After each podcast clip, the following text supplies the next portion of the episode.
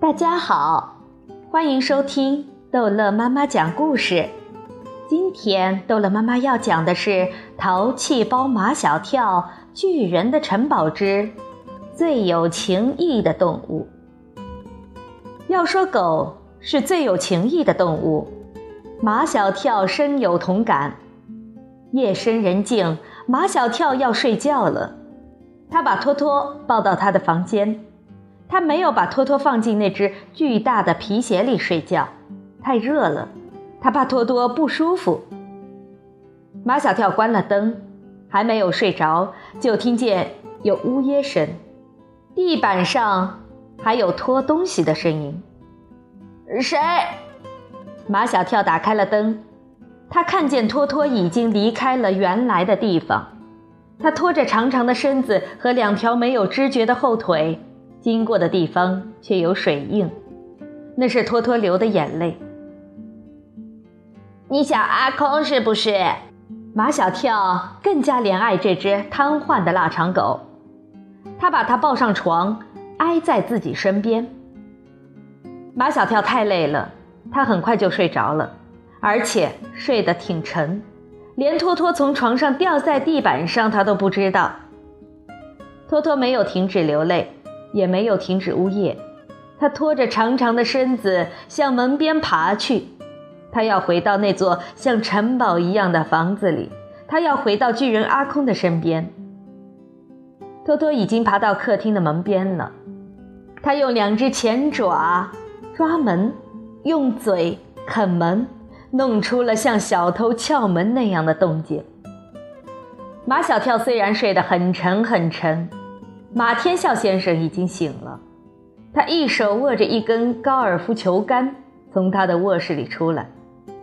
马天笑先生来到马小跳的房间，硬把马小跳弄醒：“快起来，有小偷！”一听有小偷，马小跳清醒了。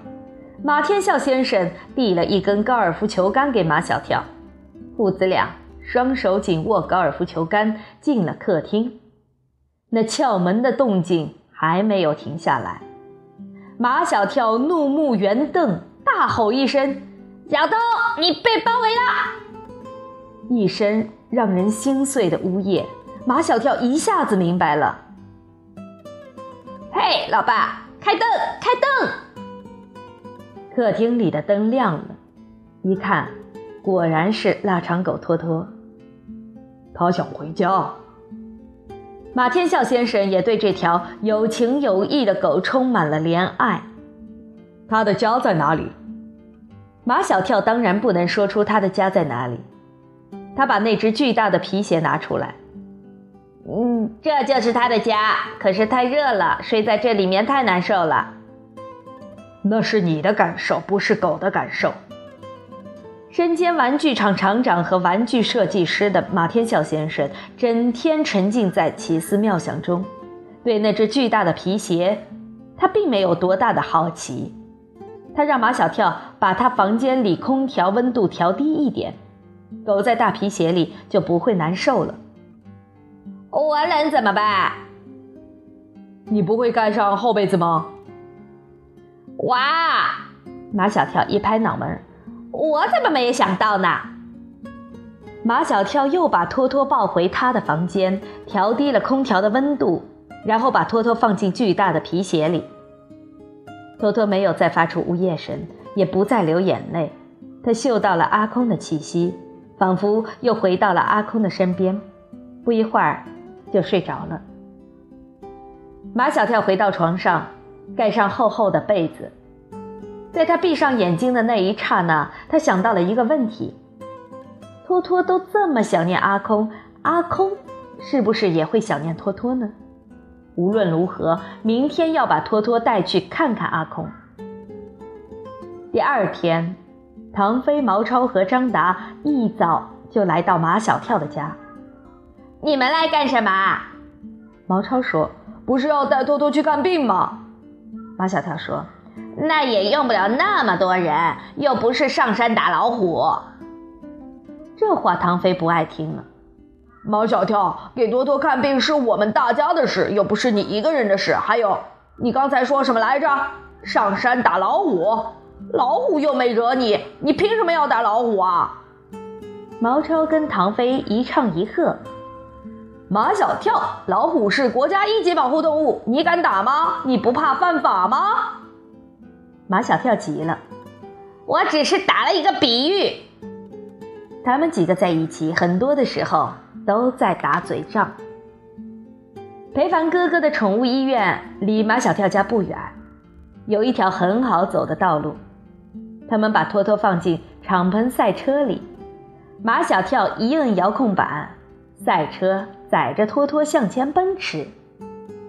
赛车在前面跑，马小跳他们几个在后面跑。街上无论是骑车的还是走路的，都会停下来观看一道难得一见的风景。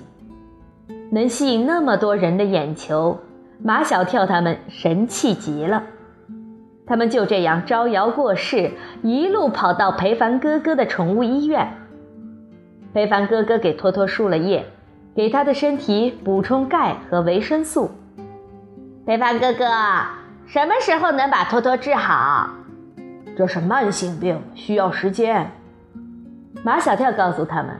他爸爸要给托托设计一辆两轮车来代替托托已经失去知觉的两条后腿，这样托托就能跑起来了。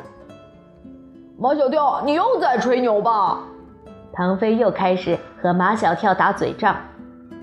只看过瘫痪的人坐轮椅，谁见过瘫痪的狗坐轮椅的？这完全有可能。裴凡哥哥兴奋极了，托托的前肢发育的非常好。健壮有力，完全可以带动后面的两个轮子。马小跳，我现在就去找你的爸爸，我要给他一些建议。给托托输完液，从宠物医院出来，马小跳对唐飞说：“你叫小王开车，再送我们去一趟阿空那里吧。”马小跳把昨晚的事情给他们讲，小王司机很快开着悍马越野车就来了。他想当然的以为他们又要去开荒种地。唐飞顺着他的话说：“对，我们准备再去开一亩地。”啊，一亩地啊！小王的眼睛不看前面的唐飞。你知道一亩地有多大吗？一亩地当然是一亩大。唐飞根本不想回答小王的问题，他很严肃地说：“小王，好好开你的车。”小王把车开得飞快，像悍马这样的霸王车开在路上，所有的车都得给他让路。怕司机小王给唐飞的爸爸打小报告，还是不能让他知道那座住着一个巨人的房子。他们提前下了车。巨人阿空已经回来了，因为他那辆像集装箱一样的房车正停在那里。离巨人的房子越来越近，他们听到从房子里传来了奇怪的声音，像野兽的嚎叫。好了，这一集的故事就讲到这儿结束了，欢迎孩子们继续收听下一集的《淘气包马小跳》。